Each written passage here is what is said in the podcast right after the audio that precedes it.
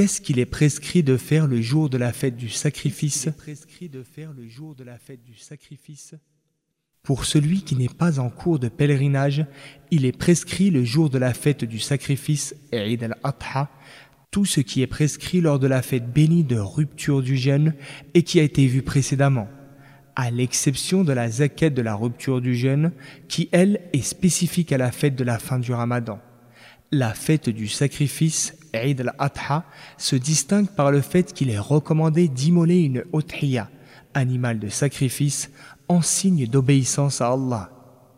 Une othriya est une bête parmi les camélidés, les bovins ou les ranam, ovins et caprins, que par dévotion envers Allah, on sacrifie le jour de Eid al-Adha après la prière de la fête et jusqu'au coucher du soleil du treizième jour du mois de Dhul Hijjah. Allah qu'il soit exalté, a dit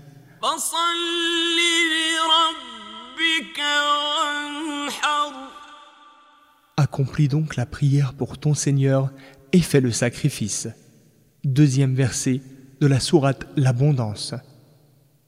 Ce verset a été expliqué en disant que ce qui est évoqué ici, c'est la prière de la fête et le sacrifice de la Uthiyah.